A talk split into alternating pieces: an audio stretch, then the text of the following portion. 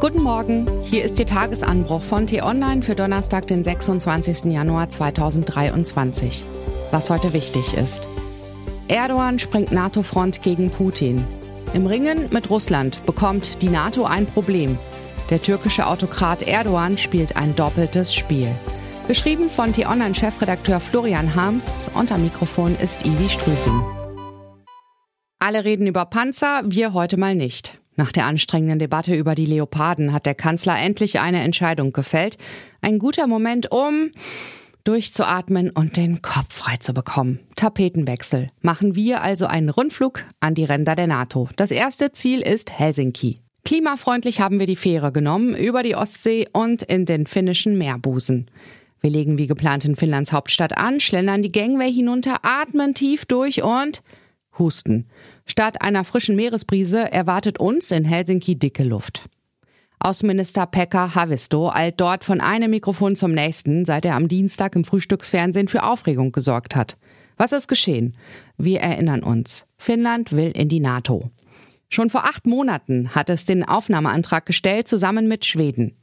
Gemeinsam wollen die Nachbarländer den historischen Schritt machen und nordische Solidarität demonstrieren. Doch seitdem verstaubt der Antrag im Brüsseler Hauptquartier der Allianz, denn noch nicht alle Bündnispartner haben ihr Ja-Wort zur Erweiterung gegeben. Müssen sie aber. Einstimmigkeit ist Voraussetzung. Das strapaziert allmählich die Geduld der Finnen. Außenminister Havisto deutete deshalb an, man könne zur Not auch über einen Alleingang beim NATO-Beitritt nachdenken. Ein Affront gegen die Schweden, der bei diesen für Eilmeldungen und Empörung bis Entsetzen sorgte. Wenige Stunden später ruderte der Minister zurück, doch sein Signal ist verstanden worden. Jetten wir also schnell rüber nach Stockholm, um der Sache nachzugehen. Die Triebwerke können aber weiterlaufen, denn das Rollfeld brauchen wir eigentlich gar nicht zu verlassen. Der Widerstand gegen den schwedischen Beitritt zur NATO kommt nämlich vor allem aus der Türkei. Eine Minderheit radikaler NATO-Gegner in Schweden hat sich deshalb das empfindliche Ego des türkischen Präsidenten zunutze gemacht. Sie knüpften eine Erdogan-Puppe kopfüber auf. Wenig später verbrannte ein Rechtsextremist in der Nähe der türkischen Botschaft einen Koran. Schwedens Regierungschef beeilte sich, die Aktionen zu verurteilen. Gesetzlich verfolgt wurden die Provokateure aber nicht. Seither tobt Erdogan und wettert gen Stockholm. Den NATO-Beitritt könnt ihr vergessen.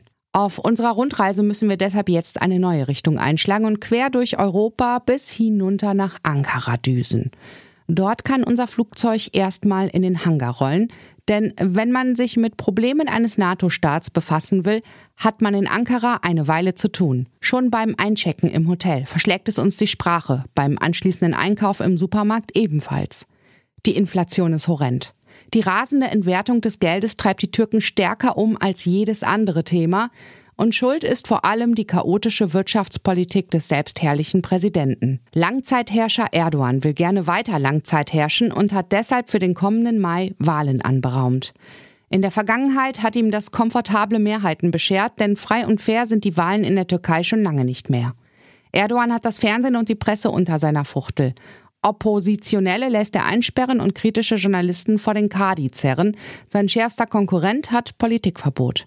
Dass es trotzdem spitz auf Knopf für den Amtsinhaber steht und nach heutigem Stand für eine erneute Mehrheit nicht reichen wird, zeigt, wie groß der Zorn der Bürger über die schlimme Wirtschaftslage ist. Mit populistischer Pöbelei gegen die Schweden hofft der bedrängte Präsident nun ein paar billige Wahlkampfpunkte zu machen. Das westliche Bündnis trickst er aber auch an anderen Fronten aus. Der türkische Handel mit Russland hat sich binnen Jahresfrist mehr als verdoppelt und der Schmuggel auf gewundenen Wegen durch den Kaukasus ist darin noch nicht einmal erfasst. Die Türkei nimmt an den Sanktionen gegen Moskaus Mafia-Clique nicht teil, aber Erdogan findet sie trotzdem gut. An deren Umgehung kann er nämlich prächtig verdienen.